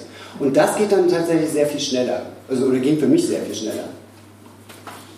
Ja, ich finde, wenn man über die Sprache redet, also, das, also wir konnten, glaube ich, jetzt die ganze Zeit, die wir jetzt für dieses Buch haben, nur damit füllen, dass wir über die Art und Weise reden, wie es, wie es den Inhalt irgendwie übermittelt. Und äh, ich bin auch ständig rausgepurzelt so beim Lesen, obwohl eigentlich ja relativ viel Handlung die ganze Zeit äh, existiert, aber ständig habe ich aufgehört zu lesen, weil ich ständig mich gefragt habe, ähm, wie, wie heißt das jetzt eigentlich wirklich? Also ich konnte mir dieses, es ist, ist wie so eine Art finde ich so viel so ein Ghetto-Slang irgendwie. Also es ist eine reduzierte Sprache, es ist eine abgeschliffene Sprache, es ist eine sehr, sehr ökonomische Sprache. Also Sam Newman sagt auch, sie stellt sich dieses Englisch so vor oder auch dieses in dieser Übersetzung von Milena Adam jetzt, wie vielleicht in Amerika in 80 Jahren gesprochen wird. Also sehr beeinflusst auch von den meinetwegen Texten und sowas, also wo, wo Sprache sehr, sehr komprimiert wird und sowas. Und ähm, also irgendwie auch eine fortschrittliche Sprache, aber die hat bei mir im Lesen halt wirklich dazu geführt, oder was du auch gerade gesagt hast, ne, dass man immer so, so, wieder rausfällt aus dem Lesefluss. Aber trotzdem ist es ja auch, wie wir das jetzt,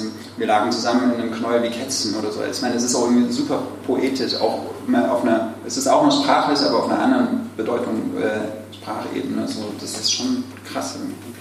Und gleichzeitig aber eben dieses, dieses Ghetto-artige, dieser Slang und gleichzeitig aber gespickt mit völlig für uns altertümlichen Worten. Ne? Also Schönheit wird immer als Beless äh, bezeichnet, dann gibt es eben Preziös. Und, und es, es klingt so, so, so wahnsinnig französisch dazwischen gemischt. Und mir ging das total anders. Ihr habt euch da immer überwunden. Ich war nach 20 Seiten drin und dann habe ich Musio danach gelesen und war völlig entsetzt, dass der anders redet.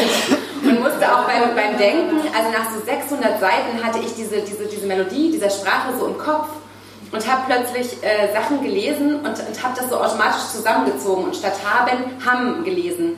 Und, und musste mich richtig wieder zurückgewöhnen und das fand ich so eine Leistung und so beeindruckend. Ich hatte die Sperre die ganze Zeit. Ich kam da, weil ich stand die ganze Zeit vor der Klasse und habe gesagt, nee, das ist nicht die Sprache, die ich lesen will. So zumindest mit diesem Reduzierten und dieses, also ja. Also ich dachte die ganze Zeit, das ist die Sprache, die ich lesen will, hatte aber trotzdem die Blockade. Also ich hänge irgendwie schön, schön da, äh, da, da zwischen euch und ähm, dachte aber, man, äh, man liest dadurch sehr, sehr aufmerksam. Also man, ähm, ich habe auch den Eindruck, also und das ist, und das meine ich hier durchaus positiv, man hat das Gefühl, man liest mehr als 700 Seiten. Wie ging es dir?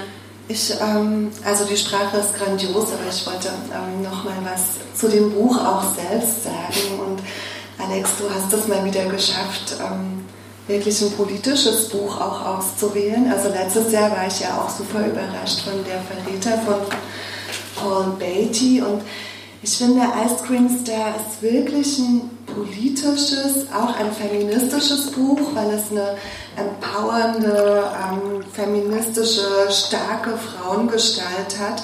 Also Ice Cream Star ist so die Erlöserin, die dann in dem Endkampf auch alle Völker irgendwie zusammenführt und anführt.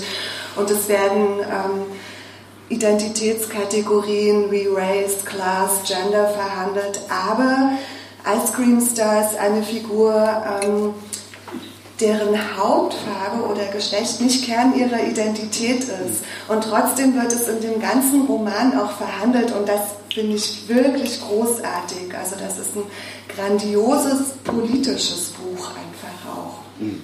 Das ist auch das Zweite, was ich an diesem Buch gut finde, im Rest nicht. Ähm, äh, alles andere, äh, aber diese Hauptfigur ist, finde ich, also diese Ice Cream Star ist eine, die wird oder sollte eine Ikone der Literatur werden, weil sie als junges, als junge Frau sich in einer Art und Weise für ihre, für ihre Komplizinnen einsetzt, die, die so viel Mut beweist und so viel Empfindsamkeit trotzdem und so viel Verletzlichkeit und auch so viel Respektlosigkeit vor dem Tod. Das ist also eine Art, also ihr, ihr wird ja wirklich wie so eine Art, schon fast so moderner, postmoderner Superheldenstatus irgendwie, aber mit allen Mitteln des Diskurses gewaschener Superheld. Irgendwie so, äh, mit den Mitteln des Diskurses gewaschener. naja, also es ist irgendwie, das, das Postkoloniale scheint durch, die, die, der Post, die Postkolonialismuskritik scheint durch, der Feminismus ist ganz, ganz wichtig und, und sie ist trotzdem irgendwie erst 15 und an ihr wird so viel erzählt von dem, was wir irgendwie jeden Tag behandeln und, und, und wofür wir auch jeden Tag kämpfen, dass dieser, also so, so blöd dieser Plot mir ansonsten quer im Magen lag, aber diese diese Figur ist großartig, also wirklich, das ist die, da werden sich noch viele werden, äh, sich an ihr orientieren. In Zukunft, wenn sie so eine Art von Literatur schreiben wollen. Du musst dazu jetzt was sagen, warum lag dir dieser Plot so quer im Naja, das sind irgendwie so fünf Tribes, die irgendwie so gegeneinander kämpfen und irgendwie vier, 400 Seiten geht es darum, welche Waffen die und irgendwie wie, wie jetzt New York auf welche Art und Weise zerstört ist und durch welche Tunnel die klettern müssen und dann haben die anderen auch wieder die Atombombe und haben sie doch nicht und dann wären sie jetzt tot und so, ist irgendwie so, boah, das ist also da habe ich so sehr irgendwie so amerikanisches Blockbuster-Kino irgendwie gelesen, habe so gedacht, nee, das ist mir irgendwie. Also ich glaube, sehr viele Menschen mögen genau diese Art Literatur, also vielleicht auch die, die so Mad Max gerne gucken oder sowas. Aber ich habe ich hab so ein bisschen äh, so Cormac McCarthy hinterher getrauert, wo der Vater mit seinem Sohn auch durch so ein postapokalyptisches Amerika läuft und so gedacht, ja, da ist, das ist irgendwie mehr so ein bisschen zarter und poetischer. Hier ist mir zu viel Krieg einfach drin. Ich finde ja, der, dieses Buch ist einfach falsch gelabelt. Also steht Roman drauf. Und das, was du gerade erzählt hast, ist eigentlich Science Fiction. Also das ist etwas, was man von Science Fiction erwartet. Ich habe mich gefragt, warum Mattes und Science, also warum sagen die nicht, dass es Science Fiction ist? Also es gibt die neue Sprache, Neusprech, was so ein Element der dystopischen Science Fiction ist. Es gibt diesen Blockkampf wie im Kalten Krieg. Es gibt so dieses klassische dualistische Freund-Feind-Schema und es gibt am Ende so diesen ähm, Kampf um das Heilmittel, was die Erlösung bringen soll. Und das sind alles Elemente eines Science-Fiction-Romans. Und wenn das draufstehen würde, würdest du jetzt vielleicht auch anders darüber sprechen, weil du ganz andere Erwartungen an dieses Buch auch hast. Ja, oder ich würde es gar nicht erst in die Hand nehmen, weil ich halt. Vielleicht auch nicht, was schade wäre, aber sie könnten den Begriff neu belegen. Sie könnten Science Fiction eine neue Bedeutung geben. Und das fände ich großartig. Das Ding als Science Fiction zu verkaufen, würde diesem Stereotyp, was wir uns irgendwie immer noch unter Science Fiction vorstellen, einfach. Ähm, Hat Dietmar da schon besprochen? Entschuldigung. Aber es ist, äh, also es ist, es ist so viel mehr als, als, als, als diese Handlung. Und über diese Handlung wird, wird man ja auch hinweggetragen über die, äh, also durch, durch, die Sprache, die das, äh, die das hat. Also weil das so viele Überraschungen bietet und ich finde tatsächlich auch, auch der Plot, also diese, diese, diese Sandra Newman, die kann wirklich, äh, die kann wirklich schreiben und, und, man wird auch ständig überrascht. Also die, diese Handlung, die schlägt ja, also, und es gibt sehr, sehr, sehr, sehr, sehr, sehr viel Handlung. Das ist das, was ich meinte, dass man das Gefühl hat, man, man hat mehr gelesen als 700 Seiten, sondern das ist, äh, und hinten ist, glaube ich, auch ein, äh, so, ein, so ein Herr der Ringe-Zitat äh, aus, aus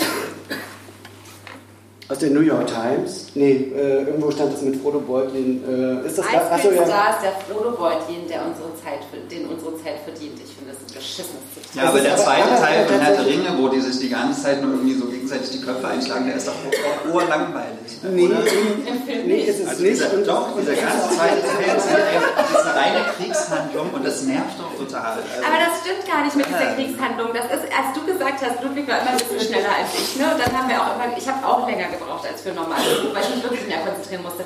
Aber du hast dann immer gesagt, dass da so viel Kriegshandlung kommt.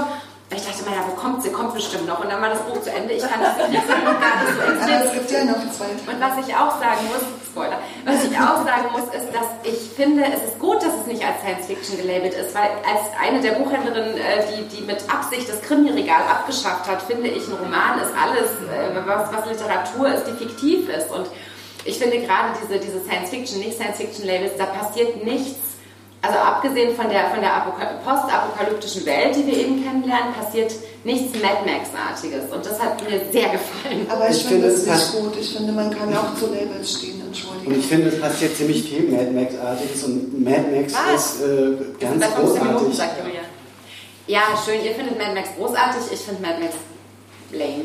So, okay. Aber wo, wo passiert was Mad Max? Wo passiert was Mad Max-artiges? Naja, diese, diese ganze. Ja, noch mehr als mehr. Okay, das war das Einzige, was ich kenne. Lassen wir die Mad Max-Nummer. Können wir uns vielleicht final darauf einigen, Dass wir unterschiedliche Lesarten haben. Ich hätte gern Science Fiction draufstehen. Ich hätte gerne jetzt bald den zweiten Teil fertig. Verflixt, wo du es schon ausdrückst. Also ich, Das und, ich, so und ich möchte nochmal sagen, dass es, ähm, was Übersetzung angeht, Ja. äh, wirklich das Großartigste, was ich, äh, was ich seit langer Zeit gelesen habe. Ja, Ähm, und äh, nicht nur was das angeht. Ich, ich finde eben auch die Figuren großartig, nicht nur die Hauptfigur, sondern auch viele der Nebenfiguren. Ich war wahnsinnig überrascht. Ich finde, das ist ein Hammer, Hammer-Roman, den äh, jeder lesen sollte. Und jeder lesen sollte, ohne irgendwie so eine Deadline zu haben, wie wir sie heute äh, hatten, weil man braucht dafür Zeit. aber man hat auch Bock, schnell weiterzulesen, weil man unbedingt wissen will, wie es weitergeht. Und was ich noch vielleicht final sagen will, es gibt ein Buch, an das mich das permanent erinnert hat, obwohl es überhaupt nicht passt. Und zwar habe ich als, als sprachlichen Vergleich mich immer an Lied vom Abendrot aus dem Gobolds Verlag erinnert, gefühlt von Leslie, also Louis Grassic Gibbon, der hat also zwei, zwei Pseudonyme in der Übersetzung von Esther Kinski. Das ist so ein alter schottischer, wiederentdeckter Roman, der, das Lieblingsbuch der Schotten und es ist in so einem ganz brillanten schottischen Slang geschrieben. Und die brillante Esther Kinski hat dafür so eine, so, eine, so eine Anleihe beim Plattdeutschen gemacht. Und da hast du nach dem Lesen auch so einen ganz neuen Sprachrhythmus. Und deswegen musste ich bei diesem Science-Fiction-artigen Ice Cream Star ständig an Schottland um 1905 äh, von, von Louis Grassic Gibbon denken. Und ähm, das finde ich großartig, sprachlich. Und das war jetzt die Überleitung, die kannst du mir eigentlich nicht zuspielen. ähm, genau, wir sind im Guas Verlag.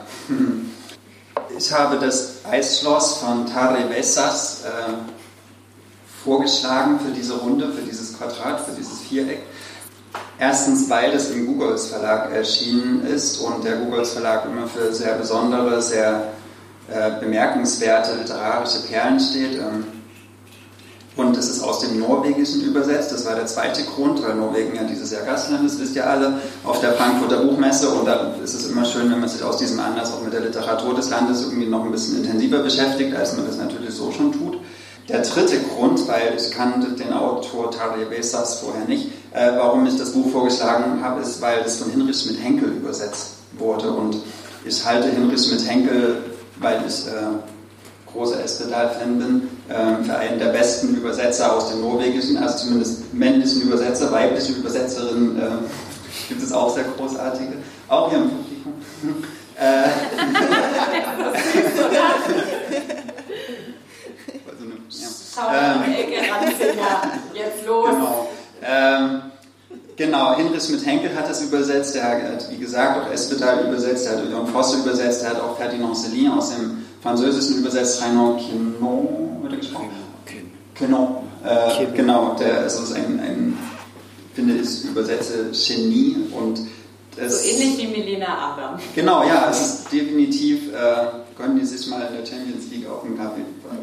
Äh, das Eisschloss von Tari Vesas. Tari Vesas ist ein Norweger, der ist 1897 geboren, wurde 1897 geboren und ist 1970 gestorben in Telemark, das ist so Südnorwegen, zwischen Bergen und Oslo, da so unten an diesem Zipfel da so dran. Ähm, er ist der Mann der berühmten norwegischen Lyrikerin äh, Haldes Morin Vesos.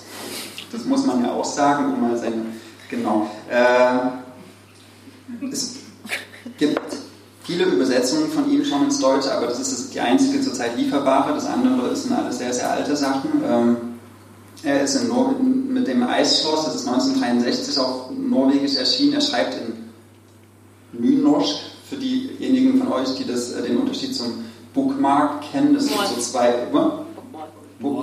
Äh, dieser Bookmark. Äh, genau, das äh, gibt so zwei norwegische Sprachen, in denen man schreiben könnte. Er in Nynorsk.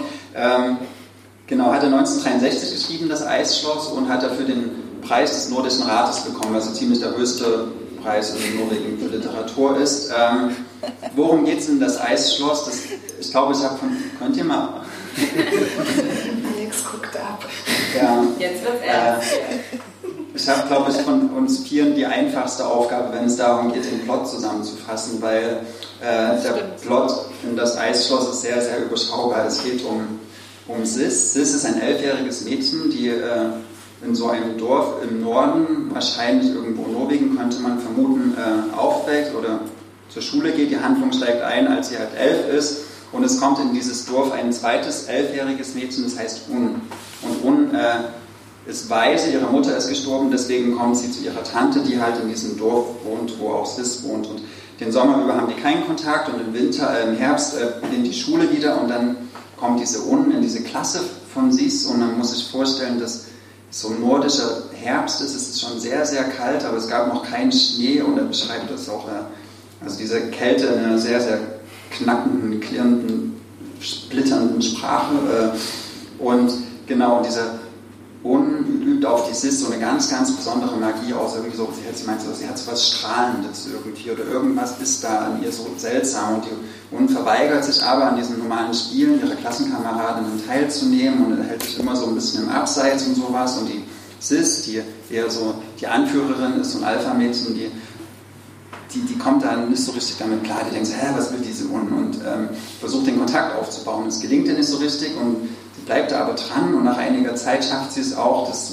Zettel ausgetauscht werden im Unterricht und die halt ähm, zum Ziel haben, dass sie sich treffen und dann schon am nächsten Tag ähm, oder am gleichen Tag sogar besucht Sis unten bei ihrer Tante zu Hause und es kommt zu einer Begegnung und die Begegnung ist so intensiv und so auch irgendwie emotional, dass die beiden Mädchen das eigentlich gerade überhaupt nicht begreifen, wie heftig das ist und wie auch intim, ohne dass da was Körperliches wirklich eine Rolle spielt, aber so eine, wie so eine seelische Intimität findet da statt. Und äh, die, die Mädchen schaffen es nicht, diese, die Tragweite dieser Begegnung auszubuchstabieren. Das merken sie auch beide, das wird auch sehr, sehr toll beschrieben.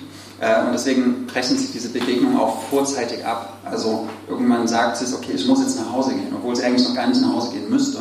Äh, und am nächsten Tag freut sich Sis, dass sie Un wieder in der Schule sieht und Un traut sich aber nicht in die Schule zu gehen. Stattdessen äh, läuft sie über einen zugefrorenen See äh, zu einem Eisschloss.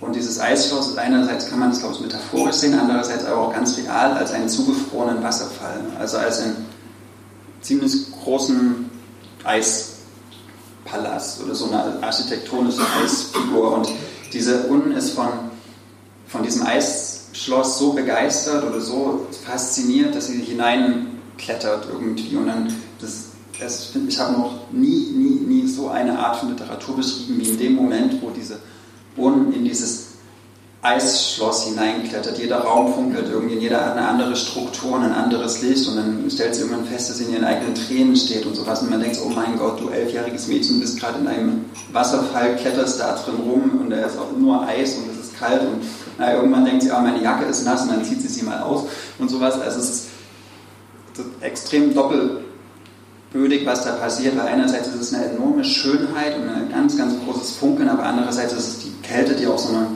so eine Todesmagie irgendwie aus und eine ganz, ganz große Gefahr. Und ähm, genau, die Handlung springt dann wieder zurück zu Sis, die äh, auf Brunnen und dann kommt eigentlich, und das ist so der Großteil des Buches, wird den ganzen Rest des Winters nach dieser Un gesucht. Und es wird erzählt, wie diese Sis äh, diese Un vermisst, wie sie sich selbst dann auch so ein bisschen ähm, isoliert und, und, was dieses, dieses verschwundene Mädchen, man weiß nicht so richtig, was mit ihr passiert ist, nur dass sie halt in diesem Eisschloss irgendwie, da endet das. Ähm, genau, vielleicht. Und, ähm, und dann, dann, wird so erzählt, wie, wie Sis dieses, auch von dieser einen Begegnung so zerrt und was dann mit ihr ja, und mit diesem Dorf so passiert. Und das finde ich, äh, also so eine Art von Literatur, wie auch wie Henry Schmidt Henkel das ins Deutsche übertragen habe ich wirklich ernsthaft noch nie gelesen. Also das ist eine Art von Sprache, das, das, wenn ihr nur die erste Seite von diesem Buch lest, werdet ihr merken, was es bedeutet. Das ist äh, zum Niederknien gut, fand ich. So ein geiler Satz. Zum Niederknien gut fand Es ist halt so eine super verklappte Sprache das fand ich sehr spannend, weil es so eine Poetik hat. Es ist fast eine lyrische Sprache eigentlich. Also er stattet halt seine Figur nur mit dem Allernötigsten aus. Und dadurch entstehen so diese märchenhaften Bilder. Also ich fand es am Anfang super sperrig, weil in jedem dritten Stand, Satz gewesen stand und habe mich irgendwie geärgert, ob das nicht gut lektoriert ist oder ähm, wie diese Sprache funktioniert. Aber es war so ein bisschen ähnlich wie bei ähm, Ice Cream Star. Also man muss halt in die Sprache reinkommen und man muss diese Knappheit und dieses Rare irgendwie erfahren und dann entfalten sich halt plötzlich die Bilder. Das fand ich sehr gut. Ja, es ist irgendwie so eine eisige Sprache auch. Ne? Ja, also genau. wie, so, wie so ein Bitter, wie so was Knappendes. Ne? Ich habe auch schon ganz kalte Füße. Habt ihr auch an die Schneekönigin gedacht, an das Märchen Ich hab- Schneekönigin, tatsächlich als ihr das gelesen Ich, habt? ich, ich habe daran gedacht, ich habe, ich, ich habe aber auch an die, ähm, an die Eiskönigin gedacht von, von Disney. Das liegt aber vielleicht auch daran, dass, äh, dass der Googles, natürlich habe ich die ist das? geguckt und ich habe eine fünfjährige Nichte. Ich, äh, ich, ich weiß wirklich Bescheid. ähm, Also. wobei, das ist ganz gut. Egal, jetzt nicht hier. jetzt- So genau, als das hier. weit- Ernsthafte Literaturkritik, bitte. Sebastian Googelt äh, äh, macht auf, äh, auf Instagram gerne äh, ein, ein Elsa-GIF äh, in die Stories, äh, wenn es darum geht. Also, aber, aber, ich, aber man muss auch daran, daran denken, tatsächlich. Und ähm, ich musste aber, und um es jetzt wieder ein bisschen zur Literatur zurückzubringen, ich musste ähm, an Agota Christoph Ja, denken das große Heft, ne? an das große Heft.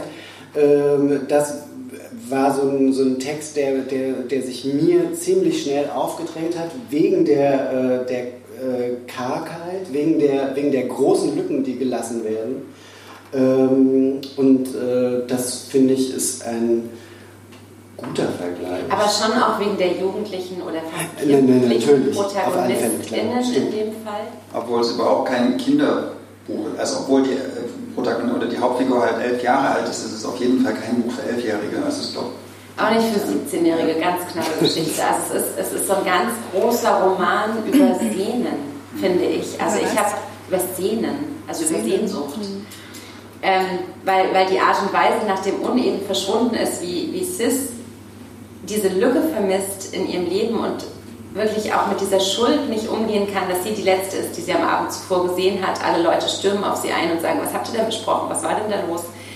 Ähm, diese, diese, diese, diese, diese, diese eklatante, äh, ich will schon fast sagen, diese entsetzliche Lücke, aber ich sage es nicht, die, die ist so, so überbordend, überspringend, universell, also altersunabhängig auch. Das ist schon verflixt.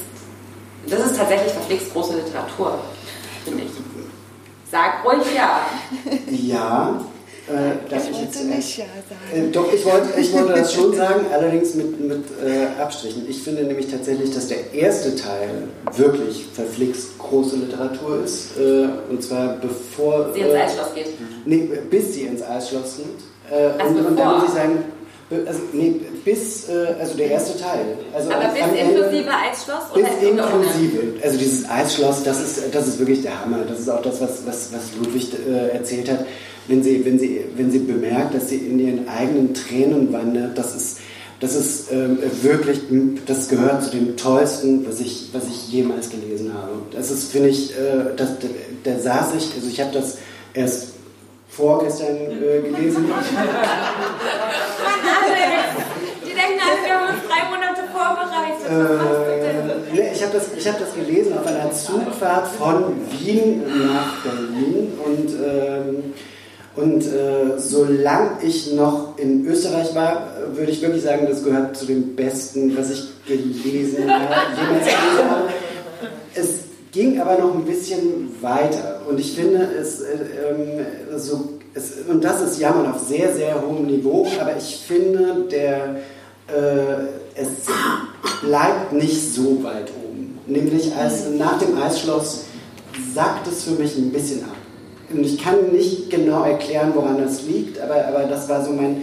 Es, ich, bin nicht, äh, ich, ich bin nicht auf diesem Niveau geblieben, dass ich mir dachte, und das hatte ich im ersten Teil schon, dieses Buch macht mein Leben äh, reicher, es, äh, es, es, es macht mein Leben besser. Weil, das hatte ich auf den ersten 60 Seiten oder so. Und, äh, und das habe ich dann so ein bisschen verloren.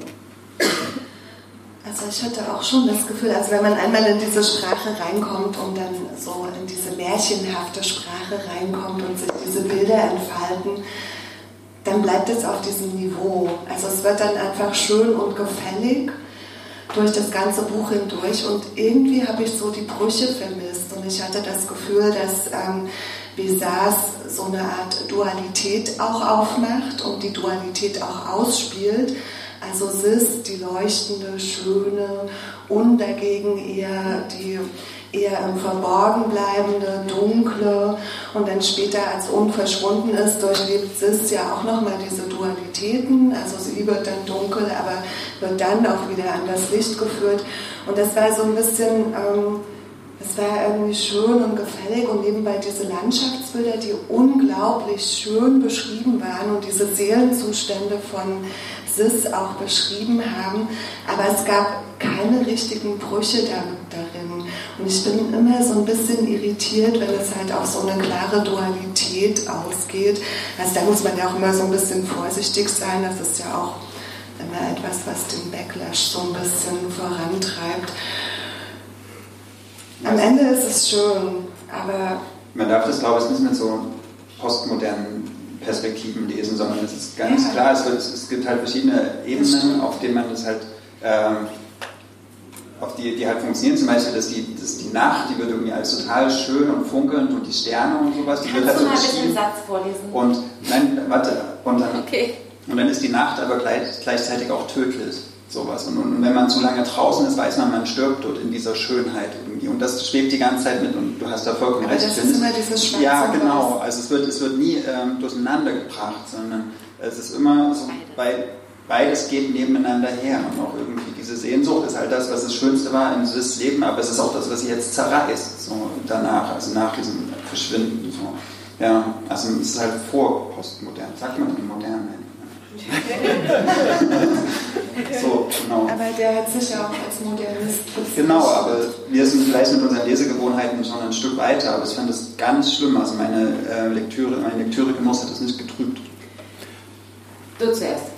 Nö, mein auch nicht. Aber eigentlich wollte ich dich ja dazu auffordern, äh, was zu lesen. Nee, nee, nee nicht, nicht, zu lesen, sondern, sondern etwas zu sagen, was du, was, du, was, du, was du vorhin gesagt hast, was dich geärgert hat. Du hast erzählt, äh, dass, dass, dass es dich ganz wahnsinnig macht. Natürlich. Also das ist ja nicht, äh, das ist ja nicht, das ist ja nicht schlimm, ne? Also, also in der Na ja, das hat mich wirklich geärgert, weil es mich nicht loslässt. Das ist natürlich auch wieder ein Zeichen für die Qualität dieses Buches. Aber wir haben vorhin kurz noch äh, oben in der Weinerei gesessen und ich habe zu den äh, drei großartigen Menschen hier gesagt, Leute, die haben in der Nacht vor uns verschwinden, haben Sis und Unja zusammen in äh, uns Zimmer irgendwie kurz Zeit verbracht, das was Ludwig gerade erzählt hat. Und dann erzählt äh, uns Sis eben ein Geheimnis. Also ich habe es gelesen, aber ich war halt die ganze Zeit unsicher, ob das das Geheimnis war, von dem danach immer geredet wird. Und ich war so völlig auf der Suche nach diesem, nach diesem Problem quasi, was Unso hatte und habe aber nicht richtig gewusst, habe ich es jetzt gelesen, war es das schon oder was ist denn dieses Geheimnis dahinter und das wird nicht erzählt. Spoiler-Alarm, aber so ist es. Und ich habe dieses ganze Buch hindurch verflixt, verzweifelt, mir Sachen ausgemalt und bis heute, und ich habe das als eines der ersten Bücher, glaube ich, gelesen, und stelle mir die ganze Zeit vor, was diese Elfjährige umgetrieben hat, dass sie das Gefühl hatte, sie muss verschwinden und kann Sis jetzt nicht wieder begegnen. Und das finde ich so eine ganz merkwürdige Art tatsächlich, das einfach so im, im Wagen zu lassen. Ihr habt dann alle gesagt, ja, aber das ist super. Ich fand es schade, weil ich hätte es gerne erfahren, weil das, was sich in meinem Kopf so aufbaut, warum unten jetzt irgendwie verschwinden musste und das Gefühl hatte, sie kann es nicht mehr gegenübertreten, das ist in meinem Kopf so tausendmal viel größer, als es wahrscheinlich war. Das macht mich fertig. Doch, Eben, no. aber so wird es auch sein. Also und das Interessante ist ja, man, man ist dann bei den Erwachsenen, obwohl man so nah an den Mädchen dran ist, also man ist als Leser irgendwie, ähm, so, äh, äh guckt so multiperspektivisch darauf. Also weil, weil es geht ja auch darum, dass, äh, dass alle Erwachsenen natürlich wissen wollen, was die an diesem Abend besprochen haben. Und, äh, und Sis sagt die ganze Zeit, mhm. ich kann nichts sagen, weil äh, ich, also, oder, oder, und, und, und, und, dann stockt das auch schon. Und die, und die Erwachsenen können das nicht verstehen. Aber du fragst dich die ganze Zeit, weiß sie es überhaupt, was sie da nicht sagen kann? Nee, sie weiß es nicht, das sagt sie ja auch. Aber sie weiß ganz, ganz sicher, dass sie es nicht sagen kann. Und das heiligt irgendwie schon. Aber dann kann sie es doch gar nicht sagen. Dann muss sie doch gar nicht sagen, dass sie es nicht sagen kann, sondern dann weiß sie es doch aber nicht. Sie, ja, aber, aber, aber, aber, aber darum geht es ja. Verstehst du? Genau, ja, dass, dass es vielleicht kein Geheimnis gibt, das darfst du nicht sagen. Also, dass es ein Geheimnis gibt, aber sie, sie kennt das Geheimnis nicht. Ja, ich verstehe ich versteh diesen literarischen Konflikt irgendwie. So ein Zirkelschluss. Ja, aber, aber ehrlich gesagt habe ich mich dann die ganze Zeit gefragt, also irgendwie habe ich das Gefühl gehabt am Ende, ich war so, also das muss ich leider sagen, ich war so ein bisschen unbefriedigt. Kennt ihr das? Wenn ihr so ein Buch zugeklappt habt und es ist sprachlich ganz großartig und ihr denkt die ganze Zeit so, da sind so tolle Sätze drin, man kann sich so viel unterstreichen. Ich sage jetzt nicht nochmal, du sollst lesen, weil du hast die Chance verpasst, aber es gibt Sätze drin, da will man sich reinlegen und suhlen. Aber um nochmal das Lied vom Abendrot in den Vergleich zu ziehen, danach hatte ich das Gefühl, ich war so reich und ich wusste so viel und, und ich hatte jemanden kennengelernt, diese, diese Protagonistin, die ich Chris Guthrie, die ich nie wieder treffen werde, aber in diesem Buch getroffen habe und die mir so Familie geworden ist. Und nach diesem Buch habe ich gedacht, ich habe ganz tolle Sätze gelesen, aber ich habe das Gefühl gehabt, ich will nichts Grobes sagen, aber ich bin so ein bisschen an was vorbeigeschraubt lassen worden. Das war falsches Deutsch. Also ich, ich wurde mit Absicht an was vorbeigeschraubt. Und das, ja, es ist, halt nicht, es ist halt nicht greifbar. Es ist eine Störung, die sich nicht auflöst. Das ist dieses Buch. Genau, Ja. eine Störung. Ja. Und, das ist, und das, ist, das ist super. Das hat mich, nein, das ist gemein. Also Nee, ich will da- auch nicht, dass das das mich stimmt. so. Nee, aber, aber doch, doch, doch, doch, doch, doch. Das ist, das ist ein Riss. Also das ist, das ist ein Riss und das passt. Äh, Das ist das. Das ist Aber es ist nicht geil, wenn Literatur sowas kann und so stören kann, oder? es ist Ja, eine ich denke, ja, das ist es. Und ich denke wirklich die ganze Zeit darüber nach, was nicht gesagt wurde in dem Buch. Und das ist eine Kunst und das erkenne ich auch an. Und trotzdem muss ich sagen, äh, lest mal Lied vom Abendrot. Und das, Also ich bin ein bisschen unbefriedigt, weil ich denke, dass ähm, im Gogolz Verlag verdammt gute Übersetzungen erscheinen, aber es sind fast immer nur Männer. Es gibt, Nein, nein, nur stopp, eine einzige Autorin. Moment, ich weiß äh, Hieronymus, Am- Amalie Skram aus dem Norwegischen auch, aber ich habe mit Sebastian Gogolz darüber gesprochen, weil Sehr ich alte Feministin natürlich auch sage, gib mir bitte wiederentdeckte Frauen. Und also was du mal gegenzählen musst, ist die Anzahl der ÜbersetzerInnen, die ist Ja, wahnsinnig stimmt. hoch und die ist mega brillant. Aber was es tatsächlich schwierig macht, ist, der Gogolz Verlag verlegt nur tote, wiederentdeckte AutorInnen aus Nord- und Osteuropa. Und um 1900 gab es einfach verdammt wenig Frauen, die offen da so geschrieben haben, dass es verlegt wurde, dass sie irgendwie davon leben konnten. Die Auswahl ist einfach klein. Und wir können jetzt alle auf Tobi Börner singen. Bitte, lieber Gogolz Verlag, äh, verlegt doch Tove Ditlevsen. Das hätten wir jetzt hiermit fürs Internet festgehalten, weil das ist eine dänische tote Autorin, die sich durchaus wunderbar in diesem Portfolio machen würde. Das haben wir auch schon mehrfach angedeutet, Sebastian. Auf jeden Fall, deswegen gibt es wenig Frauen. Deswegen gibt es einfach wenig Frauen in diesem Sortiment. Und ich finde andererseits auch, und ihm unterstelle ich wirklich am allerwenigsten, dass er unfeministisch denken würde, aber er macht einfach Texte, die ihn wirklich begeistern. Und das merkt man schon. Und wenn man ihn über dieses Buch sprechen hört, dann kann man auch nicht anders als ähm, es unbedingt lesen zu wollen. Das sollte man auch tun. Und danach Lied vom Abendrot, weil das ist zwar von Louis Grassic Gibbon geschrieben, aber die äh, ganze Presse dachte hinterher, das muss eine Frau unter Pseudonym geschrieben haben, weil so gut kann sich niemand in die Seele einer Frau einfühlen. So, Ich danke, danke euch für diese 1600 Primzahl Seiten, 1567.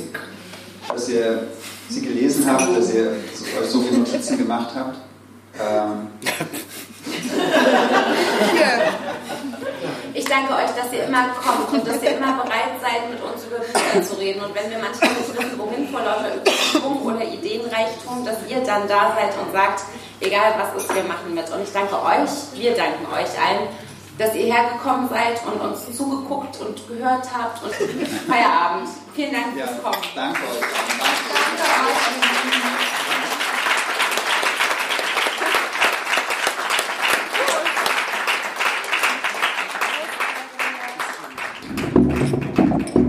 Das war der Podcast zu unseren letzten Lektüren. Wir sind Ludwig und Maria von Blau-Schwarz Berlin.